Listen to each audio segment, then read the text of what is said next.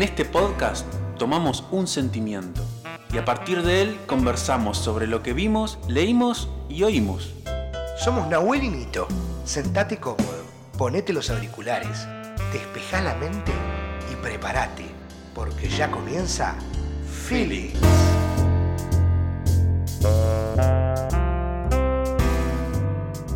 Muy buenas tardes, días, noches para todos los que nos están escuchando y muy pero muy feliz día de San Valentín, día de Cupido, día del amor, día de los enamorados, como le quieras decir. Estamos eh, arrancando esta semanita, este 14 de febrero, y estamos con nuestra segunda parte del amor, donde vamos a hablar donde el desamor, donde vamos a hablar sobre el amor LGTBIQ y más, y donde vamos a hablar del amor propio. Así que, sin más vueltas, voy a darle la bienvenida a mi compañero Nahuel González Salvo.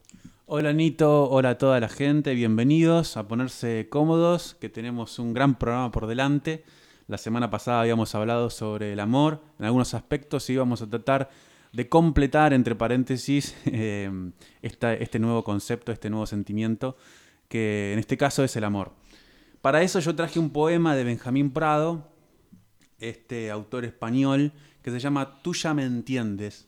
Es un poema muy cortito, que vamos a compartir. Dice, las veces que no quiero formar parte de mí, las veces en que todo lo que piensas te engaña, las veces que te das por desaparecida, las veces que sería cualquiera menos yo, las veces en que muerdo la mano que me cura, las veces que seguirte es andar sobre el hielo, las veces que tu nombre da vueltas en mi anillo como un tigre enjaulado, las veces que no somos quienes tú y yo creemos, las veces que el orgullo nos tiende una emboscada, las veces que brindamos para romper las copas, las veces en que acaba el cuento y gana el lobo, las veces en que las sombras te hablan al oído, las veces en que somos dos francotiradores, las veces que el dolor es lo que dijo, lo que dijo Shakespeare, la piedra en que se afila la venganza, las veces que preguntas de qué lado se esconde lo que te hizo construir el muro, las veces en que olvido que tú serías única si no fuera porque lo somos todos.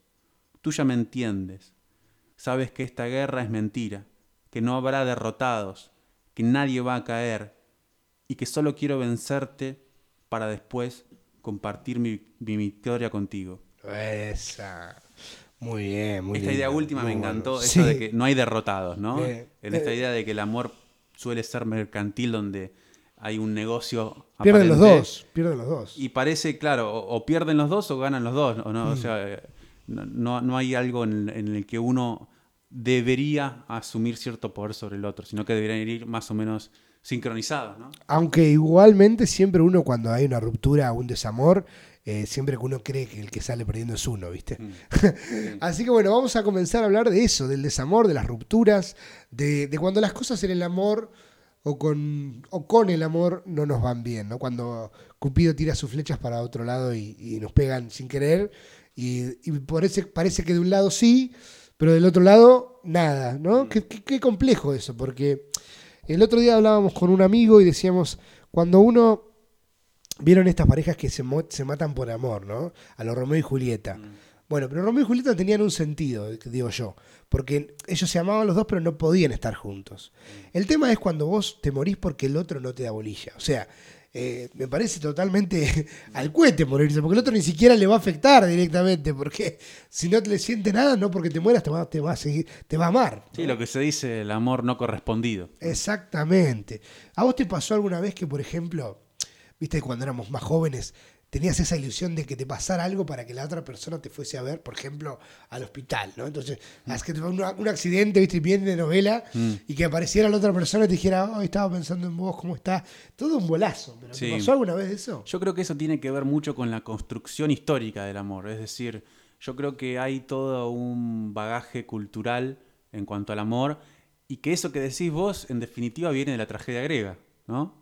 Es eh, lo, trágico, lo épico, lo heroico, la epopeya que uno quiere convocar eh, a la hora de amar, ¿no? tiene que ver con la cultura, sin ir más lejos. Eh, esto de que mm, uno tiene que hacer cosas heroicas y que tiene que sobresalir del resto para que la otra persona de alguna manera lo vea mejor. Exactamente. ¿Qué, qué tiene que ver con eso? Y sí, también con el hecho de, de- del llamado a la atención, ¿no? Como, como moverle al otro la... ¿Te acordás los zumbidos de Messenger que era que le movía la pantalla? Bueno, hacer eso en la vida real, ¿no? Mm. Eh, tiene que ver un poco de eso. Y, y si hablamos un poco del arte, de la música, sobre todo, hay mucho, hay mucho material en base a lo que es una, una ruptura, lo que es una- un desamor y una cosa que no funcionó. Creo que hay más sobre eso que ¿Qué? sobre el amor en sí. Sí. Porque Bueno, uno ahí ya no tiene a nadie a quien recurrir y, y recurre al arte, porque en definitiva no le queda otra. Kay Richard decía que, mm, que uno cuando está, cuando está feliz tiene que estar feliz. Y las canciones, por ejemplo, se escriben cuando uno está triste, ¿no? Eh, cuando uno ya, viste... eh, No, no te cuando- queda otro cuando- remedio. Cuando, cuando ya todo el material es pasado. Claro. Pero también hay una teoría muy, muy, muy quizás eh, en base a, a- a los géneros, que, que la mujer siempre habla del despecho y el hombre siempre habla de, desde, desde la ruptura y el volver, tal vez, ¿no? Por ejemplo, eh, Karina, ¿no? Mentiroso, fuera. Y el hombre es no, ¿viste? Es, es volver, a, vol- volver, qué ganas de volver, ¿viste? y, y hay una canción que a mí me gusta mucho y me pega, digamos, me interpela mucho en eso de, de, de los amores que se van. Es eh, Love of My Life de Queen, ¿no? Esta idea de amor de mi vida, te fuiste, te llevaste todo y por favor devolvelo, ¿no? Es muy, muy, muy, muy dura esa letra de, de, de Queen y de, en este caso de Freddie Mercury, que muchos se la atribuyen a Mary Austin, esta canción, como Sí. que se la hizo a ella. Sobre su- todo en la película. sobre todo en la película, eh, no hay ningún, digamos, nunca dejó una carta diciendo sí, es para Mary Austin, uno lo, lo entiende como que fue el amor de su vida.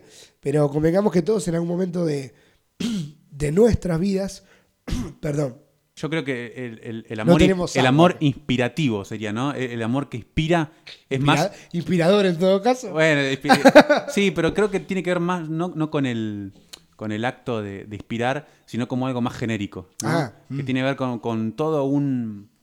Como una estructura, ¿no? Del desamor. Que creo que es mucho más fuerte que el amor en sí, ¿no? Creo que hay mucho más arte sobre el desamor que sobre el amor. ¿no? Porque el amor es. El desamor, en cambio, no es. O sea, vos te- ya, ya estás desfasado, ¿no? Sí, Cuando ya- ya, ya- ya- estás ya pasó. pensando en Sí. algo que, que no tiene que ver con la realidad, es ilusorio. Sí, como, como, como, como- por eso otra vez, volver a intentar algo que nunca pasó, porque también es eso, ¿no? Eh, después hay otra canción muy linda de un, un cantante que ganó, eh, no ganó en realidad, pasó una de las estancias de Got Talent, America Got Talent, que se llama Callum Scott, se llama Dancing on My Own. Les recuerdo que todas las canciones, todo lo que hablamos nosotros está, lo pueden buscar en la información del podcast, está todo. Dancing on My Own es una canción que cuenta la historia de un pibe que se enamora de otro pibe y que ahora se da cuenta que está con una mina, ¿no? Entonces él dice, y yo sé que estarás por ahí en la esquina, sé que vas a estar con ella, pero te voy a ir a ver igual. Entonces en el estribillo, él le dice, yo estoy acá, estoy en la esquina, te estoy viendo y vos ni siquiera me ves. Y yo estoy bailando conmigo mismo. Claro. Eh, esta idea de bailar con uno mismo, ¿no? Claro. Directamente en la- la soledad máxima del ser. Sí. No, y aparte esto de que mm, el desamor, en definitiva, siempre está después. Es decir, cuando nosotros deberíamos estar ahora, eh, el desamor está después. O sea, nosotros tiene que mu- mucho que ver con la nostalgia, ¿no? Con la melancolía. Ahí va, ahí va. Esto de que, mm, de que eh, recordar de alguna manera algo, una relación pasada, de alguna manera dificulta las que están eh, posiblemente sucediendo Sí, o sí, próximas y que no ves, ¿no? Exactamente. Hay una película buenísima sobre esto que es argentina que se llama Medianeras, eh, que la conversamos hace un ratito Sí, sí, sí. y que figura esto de que el protagonista se separa de su exnovia, ¿no? Y, la novia se va a vivir a Estados Unidos y él se queda de alguna manera abandonado en su departamento. Que, bueno, la película lo, muestra muy bien, esta, esta parte de los edificios en la, en, la que solo se ve el pasillo interno, las medianeras, esa soledad encima más, eh, eh, más aguda, ¿no? Con esos paisajes y que hay una vecina que él tiene y que él no, no llega a conectar nunca, aunque los espectadores vemos que hay un, un posible roce, ¿no? que se cruzan en los pasillos, que se ven en los negocios, en las veredas, que están próximos, pero que él no puede ver porque todavía está de alguna manera asustado y, nostálgico con su expareja. La película se llama Medianeras justamente porque hay una medianera entre ellos dos y, y los espectadores parece que en algún momento los vamos a ver juntos y la película va pasando y, Y no, sucede. Eso está muy bueno también, que uno ve ese juego que también nos pasa en la vida, ¿no? Que por ahí tenés la persona, la persona de tu vida al lado y no te das cuenta. Eso es, es, muy real. Y hablando también de canciones de desamor, en una canción de justamente hablaba hoy de Kate Richards, Street of Love de los Rolling mm, Stones, ¿no? Y yo camino por las calles del amor y están llenas de lágrimas, ¿no? Mm. Esas frases tan, tan icónicas y tan, tan poéticas a la vez y que todos creemos que en algún momento eh, se termina todo, además después. Mm. Se terminó el amor y no quiero comer más, no quiero ver más a nadie. Es, como todo muy, muy final, ¿viste? Sí. Yo para eso recupero dos, dos cositas del programa anterior. Por un lado, el amor como tregua de Benedetti que hemos charlado y por otro lado, en el poema de Borges hay una frase, una línea que dice, el horror de vivir en lo sucesivo. ¿no? El amor nos despierta eso, nos damos cuenta de que la vida es demasiado monótona, demasiado vacía y que hay una intensidad muy fuerte, ¿no? Y que esa intensidad es una montaña rusa. Unos días está arriba, otros días está abajo, y uno va, viajando con esa intensidad, ¿no? De, alguna manera es esclavo de eso. Por eso el poema de Borges se llamaba la, eh, el amenazado, porque es también una amenaza a la, plenitud, a la monotonía, al alivio, ¿no? De, vivir tranquilo, bueno, aparece el amor e irrumpe. Y también pensar, ¿no? La idea de que, de que no podríamos vivir 24/7 en amor todos los días del año. Mm. Sería totalmente, eh, directamente un sueño, ¿no? Mm. Por ahí las, las parejas que consiguen eso son esas parejas que duran mucho tiempo y que, tienen ese idilio, pero la verdad que las relaciones humanas, sobre todo en la modernidad, y hablaban el otro día en un programa que se llama Desiguales de la televisión pública, en que en el futuro las parejas van a dejar de existir. La pareja como constructo social, ¿no? De mm. el novio, no, va a haber relaciones, interrelaciones, pero no se va a poner esta idea de, bueno, primero vamos a hacer, eh, nos vamos a comprometer, después vamos a estar de novios, nos vamos a casar. Eso se va a terminar en algún momento, ¿no? Mm. Y bueno. Está bueno eso porque también lo, liga a otros sentimientos, ¿no? O sea, a otras construcciones sociales. El amor es una construcción social también, que está todo el tiempo en proceso y está todo el tiempo formándose. Y cualquier cambio asusta, ¿no? Como cuando fue el, para, para linkear ahora por, eh, con otro tipo de amor, digamos, eh, por ejemplo, ¿no? Cuando fue el, tema de la ley del matrimonio igualitario, ¿no? Asustó en su momento, ¿no? Ahora ya lo, incorporamos. Pero todo cambio con respecto a cualquier La ley del divorcio también. Claro. Eh, asusta, ¿no? O sea, hay como ahí un, pequeño, una pequeña grieta. Eh, sí, sí, totalmente. Y además eh, también hay algo muy interesante que tiene que ver con las historias que conllevan el desamor y que generan grandes hitos en la historia. En este caso, la, voy a referirme a Sonata Claro de Luna, seguramente la habrán escuchado alguna vez, de Beethoven, que en realidad no se llama así, se llama Sonata para piano número 14, en do sostenido menor, quasi una fantasía, opus 27 número 2, así se llama, pero más conocida como la Sonata Claro de Luna, que fue escrita por Beethoven en el, en el 1801 y publicada en 1802. Y en realidad eh, el apodo Claro de Luna sería popular después de la muerte de Beethoven, surgiendo a raíz de una comparación que el poeta y crítico musical, musical alemán Ludwig Restal realizó entre el primer movimiento de la pieza y el Claro de Luna del lago de Lucerna, que sería otro compositor.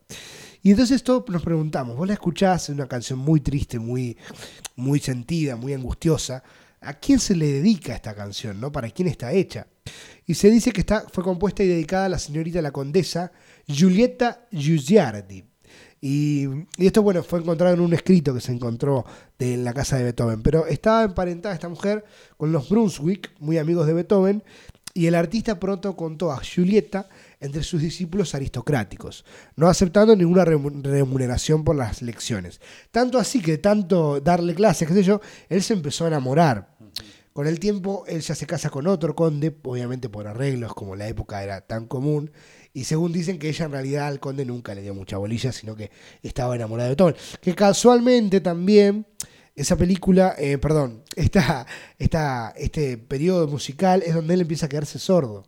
Así que también hay una pérdida, además de la amorosa, eh, directamente de lo sensitivo, ¿no? Sí, Beethoven como artista era un hombre de un temperamento bastante conflictivo. Recordemos que en ese momento el artista no tenía peso, lo que importaba era la obra, el artista era como un, medium, ¿no? Era como un, un, eh, un negociante de la música y no tenía peso en cuanto a lo artístico. Eso aparece todo en el siglo XIX con el romanticismo, ¿no? Claro. El artista como, viste, esto del, de, de imán, de, de, de De groupies, centro, claro, ¿viste? centro de la- de la- Y, y Beethoven es uno de los referentes en ese sentido y uno de los pioneros. Beethoven empezó a ser eh, uno de los que empezó a cargar con ese magnetismo como artista porque era muy especial él.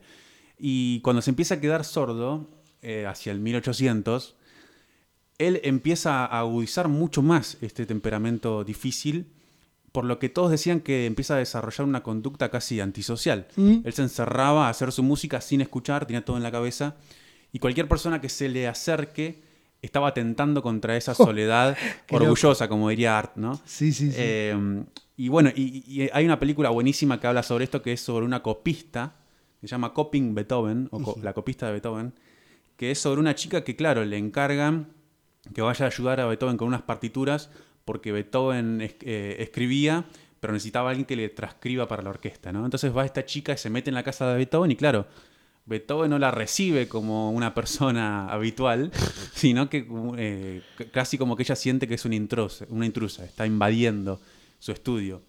Eh, y esta película lo cuenta muy bien, y hasta que Beethoven finalmente se queda absolutamente sordo y sus últimas sinfonías, de hecho, la Oda a la Alegría, ponele, la, la- la hizo completamente sordo. Muy loco. Y eso. no escuchó, cuando la presentó, no escuchó el aplauso de la gente y pensó que había sido un fracaso. Claro. Hasta que vino esta supuesta copista, lo giró desde los hombros y él vio que toda la gente estaba levantada de pie eh, haciendo una ovación.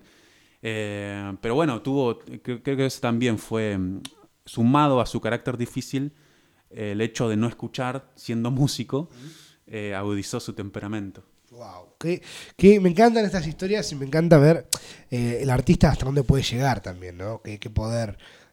Cuando el arte directamente se transpira por los poros, no hay, no hay, no hay cosa que la pare. Te puedes quedar sordo, ciego, pero va a seguir habiendo. Y hoy hablaba justamente, como, casi ligándolo con, con el, te- tema que viene ahora. eh, y vamos a abrir este segmento que es segmento Amor LGTBIQ.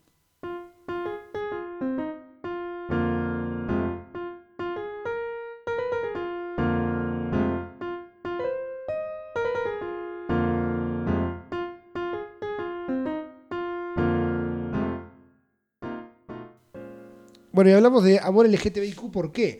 Vos lo decías hoy, cuando empieza a, cambiar lo cultural, empiezan a surgir manifestaciones distintas y el arte siempre se adelanta a eso, ¿no? A mostrar parejas del mismo género, a mostrar eh, también diferentes identidades sexuales en las películas. Hay un montón, un montón de películas y yo quería traer a colación un hecho que ocurrió hace poco. La actriz Ellen Page, conocida también en su juventud por hacer el papel de la vida de Juno, una joven que queda embarazada, que decide no tener, o sea, crear el hijo de Sí, lo otra recuerdo. pareja. Bueno, ahora se transformó en Elliot Page, ¿sí? Así que también una, una concepción distinta que antes no pasaba, digamos, ¿no? Mm. Por ahí estaba oculto. Porque Sí. yo me recuerdo en, una, en un tiempo leer un artículo sobre, por ejemplo, actrices y actores de los 50 que eran bisexuales y se juntaban todos, pero no lo decían. Mm. Estaba todo oculto igual, ¿viste? Ahora como que hay toda una libertad también que se ha generado y como que eso, como que el plano sexual tampoco importa tanto Mm. en si es un actor bueno o malo, pero era como, ah, qué actor, sí, bueno, pero es gay, ¿viste? Como que ese, ese costado prejuicioso de, de que muchos artistas directamente los catapultó o los mató. Sí, y creo que es algo que, como decías vos, está en este momento eh, sujeto a cierta liviandad o a cier- a cierta libertad, pero que también está en construcción constante, ¿no? Por ahí uno cuando está sufriendo los cambios, está siendo afectado por los cambios, o está condicionado por esos cambios nuevos, no se da cuenta, es decir, eh, uno piensa siempre que los cambios son pasados, ¿no? Y en este momento está sucediendo. Eso me parece importantísimo. Somos porque parte de este cambio. y Digamos, creo que tiene que ver mucho con la empatía, es decir, cuando hablamos sobre el amor, también hablamos sobre la empatía. Eh, de, de- de no naturalizar a través de la cultura y de la construcción social hechos que a otros le hacen mal. ¿no? Y creo que eso, eh, eso, eso es evolucionar eh, o, o revolucionar el amor. Mira, hubo tres películas en, base a, yo voy a hablar de cuatro en realidad. Vos eh, también vas a ayudar ahí porque las pudiste ver. Eh, primero, la primera que, me llamó cuando empezamos a hablar de amor LGTBIQ fue una película que se llama La vida de Adele, de 2013, una película francesa, que cuenta la historia de dos chicas lesbianas y todo el, todo el desarrollo, eh, no solamente porque tiene mucho contenido también sexual, pero eh, el, todo el despertar de eso, ¿no? de encontrarse con que con que nos gusta alguien del mismo sexo y que todo lo que genera y todo el prejuicio, porque en, una era totalmente moderna y abierta, que hay gente que muera todavía en crímenes que tienen que ver con, el, con eso, con el odio hacia la homofobia, mejor dicho. Sí. Hacia la homofobia no, de la homofobia, ¿no? Mm. Vos pensás que el otro día hablábamos del movimiento hippie, donde el amor parecía eh, una, ebullición, viste, de libertad, ¿no? Más allá del género, de la raza, de, cualquier...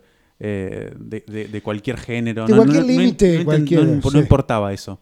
Pero en los años 80 apareció el SIDA, ¿no? yo creo que los años 80 fue a nivel, eh, a nivel social, el SIDA como que ayudó demasiado a, a estigmatizar, ¿no? Colaboró en esa estigmatización. Yo recordaba un libro de, de Mariana Enríquez, que es nuevo, se los recomiendo, que está buenísimo, eh, que se llama Nuestra parte de noche, donde relata esos años 80 en un centro cultural, cómo algunos amigos se empiezan a juntar y se empiezan a confesar que estuvieron con, otra persona del mismo género y cómo eh, ese miedo de, haber contraído SIDA, porque el SIDA en ese momento era eh, inexorablemente fatal. Mm. y, y cómo eso también, en efecto, dominó va repercutiendo en sus allegados, en sus familias, en sus amigos, ese miedo, esa distancia que te ponen simplemente por haber, viste, eh, por haber elegido algo que no, estaba en ese momento en, actividad. Y películas que cuentan sobre este tipo de amor, tenemos Moonlight, ganadora del Oscar, eh, que fue la famosa película que desató el, despelote que dijeron, bueno, ganó La La Land, y no, no, no ganó La La Land, ganó Moonlight, una película que nos habla del amor eh, de una pareja gay, pero en este caso eh, en los suburbios de, los, barrios más marginales de, Estados Unidos, y, también, como yo dijera, el amor en la villa, ¿no? Sería un paralelo muy, muy por arriba, pero digamos, esta idea de que eh, no podría haber un, matón o un, rapero, una cosa así, que sea gay, ¿no? Mm. Y, y, del estigma propio de, la, sociedad, del contexto, ¿no? Como que, no sé si hay contextos donde la homosexualidad está más, de alguna manera, aceptada, pero convengamos que hay algunas donde hace mucho más ruido todavía. Y Moonlight se encarga de eso. Y tanto Moonlight como Esteros, que es una película de 2016 argentina, también relata lo mismo. Son una pareja de amigos que se, conocen de siempre, son grandes amigos, que en el despertar sexual se, o pasa algo entre ellos y nunca más se ven y hay un revival, ¿no? Un reencontrarse y un reencontrarse con la otra persona y con todos sus sentimientos, ¿no? Sí, lo, que me gustó de esa película es que ellos vuelven a nivel en, esto de reencontrarse, pero también vuelven en el espacio. Viste hmm. que ellos vuelven a la casa en la que habían transcurrido su infancia. Donde, como digamos que es Esteros porque es en, Entre Ríos. en Entre Ríos. ¿Mm? Y creo que también todo eso ayuda a, ese, a esa melancolía, ¿no? Eh, todos los paisajes que ellos habían atravesado en su infancia, volver a eso me parece que también es como también volver a traer a colación un sentimiento que había sido tapado en ese momento. Y jugársela, digamos, en este presente, mm. hacerse cargo de eso que les había pasado a los dos y jugársela, ¿no? Y una película que también llamó mucho la atención cuando salió en el 2017 es Call Me By Your Name, llamado por tu nombre, basada en el libro de Andrea Asiman. ¿Y por qué llamó mucho? Porque era como lo que decíamos el otro día en el otro podcast, la versión masculina de Lolita, ¿no? Un adolescente que se enamora de un tipo más grande y bueno, además, eh, si la ven, eh, hermosos paisajes de Italia, mm. de hermosos. Y, también toda esa onda también del surgimiento de, apenas los 80, muy entrado, muy entrando en los 80. Mm. Unos padres artistas bastante abiertos en ese sentido. Y, creo que lo que tiene de bueno es que no es una película donde se reprima mm. eso. Eh, Em, no se muestra el amor gay en este caso como algo que se tiene que esconder o no. Obviamente hay un pudor y todo lo que tiene que ver con eso, pero no se lo estigmatiza, por lo menos la familia eh, directamente lo, toma como algo que, es una experiencia más. Mm. y, que el padre incluso también le había pasado algo parecido, le dice en un momento, ¿no? Y ese final terrible, eh, para los que no lo vean pueden hacer un, pueden saltearse 15 segundos, donde hay una llamada y donde este otro personaje, el, personaje más grande, le comunica que se está por casar con una mujer, ¿no? Mm. Eh, y, es, y los créditos están con la cara de, nuestro personaje más joven. Eh, derrumbado. derrumbado. Sí. sí, también eso tiene que ver con, con Esteros, lo que decíamos hoy de que en un momento eso había sido como un amor de verano, de vacaciones, ellos después se separan, ¿no? Y en todo ese tiempo eh, vemos como la evolución de este personaje, pero que siempre tiene en la cabeza a, este hombre. Hasta que un día lo llama y todo eso se, derrumba, ¿no? Se, cae. Sí, directamente eh, se da cuenta que no, que no puede ser, que no, va a poder ser, por lo menos por un tiempo, no se sabe en, el futuro. Bueno, vamos a ir eh, resumiendo porque nos queda poco tiempo. Libros para que puedan leer, recomendados, para, recomendados, digamos, nuestros. Yo voy a recomendar Micro Almas, que es la historia de Augusto y, ahora no me acuerdo del otro nombre, discúlpenme, estamos eh, así. en vivo. Sí, en vivo. pero Micro Almas de Juan Solá cuenta la historia de una pareja gay y además en el medio de este libro mete muchos relatos que hablan del amor, hablan de la sociedad, hablan de la discriminación, hablan de, recuerdos. Es un muy lindo libro, hermoso libro, Microalmas. Y de, Juan Solá. La Chaco, bueno, La Chaco es una novela corta para también leer en un fin de semana, muy atrapante y cuenta la historia de una persona trans que se va a vivir a Buenos Aires y decide, bueno, por su baja condición económica dedicarse a la prostitución. Mm. Y empieza a tener varios problemas, primero con, la policía, ¿no? Y después a nivel social, porque ella se empieza a ver que si bien eso le deja un dinero, también está corriendo un peligro, un peligro físico, digamos, ¿no? Eh, empieza a, a, ver que algunas compañeras suyas están siendo atacadas por, por grupos violentos, empieza a ver que algunas incluso mueren, ¿no? Entonces como esa transformación de esa llegada eh, llena de ilusión a Buenos Aires termina siendo un condimento trágico. Bueno, y también me, hiciste acordar justo ahora, no, no, no tenía preparado, pero estoy buscando cómo se llama la película esta de, la hija de, Sofía Gala, digamos, de la hija, no, de la hija de Moria Kazán, de Sofía Gala, donde ella hace de prostituta también, y, y, todo lo que representa también el estigma de las trabajadoras sexuales y, y, lo que tienen que sufrir, ¿no? Porque en realidad, más allá de su condición, en este caso ella, el personaje de la Chaco es trans, pero las prostitutas también, ¿no? El amor, en ese caso, el amor que se compra y se vende, como también eh, es utilizado por los poderes también, claro, Y sobre todo esa separación está buenísima. En la prostitución hay una, separación entre el sexo y el amor, ¿no? Mm. Está esto de que, bueno, por un lado el sexo lo, lo utilizo, ¿no? a nivel económico a nivel laboral, pero también me puedo enamorar, ¿no? Por otro lado. Sí, sí, sí. Y también, bueno, tenemos otro, otro libro para recomendar que se llama Ladrilleros, de Selva Almada, eh, que, del 2013, que es un libro, también es una novela corta, cuenta la historia de dos ladrilleros que hacen ladrillos y, que se odian, y sus hijos, a lo, a, Romeo y Julieta, tienen una, una intención de romance pero eh, trágica. No voy a contar por qué, pero léanla, lean los libros, está muy, pero muy bueno. Y hablando de artistas, para hacer un resumen así, muy, pero muy por arriba, no, no nos maten, que, son que fueron, digamos, representantes eh, bien del movimiento de la comunidad gay y, que, de los derechos y de la libertad. Puedo nombrar yo a Federico García Lorca mm. y todas sus mujeres, eh, es decir, él se ponía en, en, su cabeza femenina para contar todo, todo lo, que, lo que él veía o, pensaba de, mundo femenino, ¿no? La casa Bernarda Alba va por ahí. La casa Bernarda Alba, Mariana Pineda, mm. Sherma, Sherma, la idea de una mujer que quiere tener hijos y no puede, ¿no? Son todos temas muy, muy, muy controversiales que además lo llevaron a la muerte porque él fue muerto por, por el régimen franquista, ¿no? además de sus ideas, por su condición sexual. Bueno, Freddie Mercury tenemos también como un referente, Elton John, Miranda en la música argentina, mm. con esta idea del pop, pero un pop como mucho más eh, llevado a, también ¿no? al glam, a esa onda que todavía no estaba por ahí tan instalada en la Argentina. Sí, sobre todo eso en, los 80, creo que en los 80 fue la gran efervescencia de la aparición de, sí, de, personajes como Miguel Abuelo, por ejemplo, o Federico Moura, ¿no? Eran personajes que, bueno, tenían eh, confesos su, su preferencia sexual Y eso no tenía nada que ver con el arte. O sea, era, había una separación ahí, empezó a haber una separación, ¿no? Federico Moura me hiciste acordar una canción que se llama ¿Qué hago en Manila?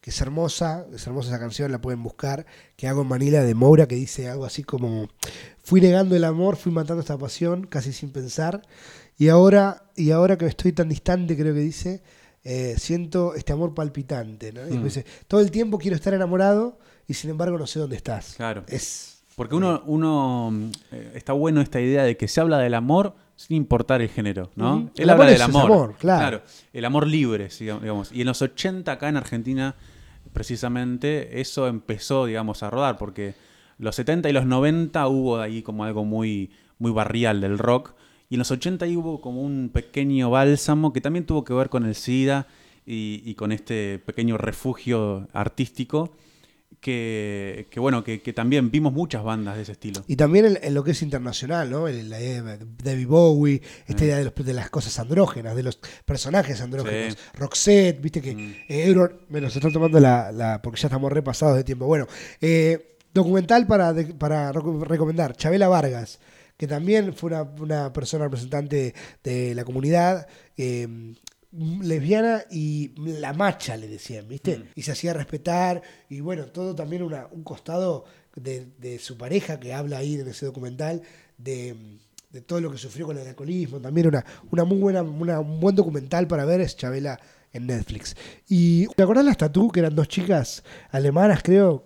No, cantaban All the things you say, all the things you say. Ah, sí, sí, sí. Que el, ¿Cuál era lo controvertido? Que al final terminaban besándose ellas dos en el video. Bueno, eh, esa también era una, una imagen que quería eh, recordar en, el día de hoy. Y para terminar, porque ya vamos a terminar, ¿te parece? Estamos en hora. Vamos a hablar un poco. Vamos a hablar, no, vamos a, dejar el mensaje que el mejor amor, el amor que más tenemos que profesar es el amor propio, ¿no? El amor a uno mismo, no te puedes amar a, no puedes amar a otros si no te amas a vos. Sí, para eso recomendar una película que es La teoría del todo. La teoría del todo es la, historia de Stephen Hawking.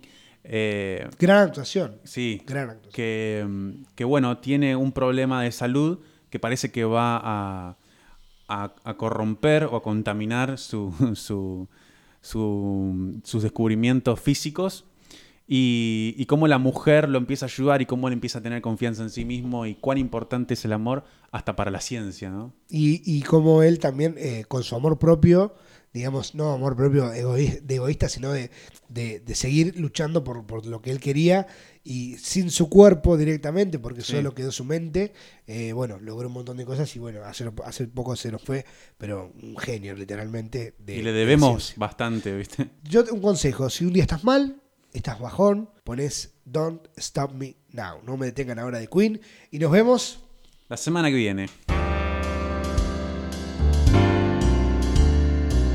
Ya terminó Feelings. Gracias por estar del otro lado. Antes de irte, déjanos un comentario en nuestro canal de YouTube o en el Instagram Feelingsval. Hasta la próxima semana.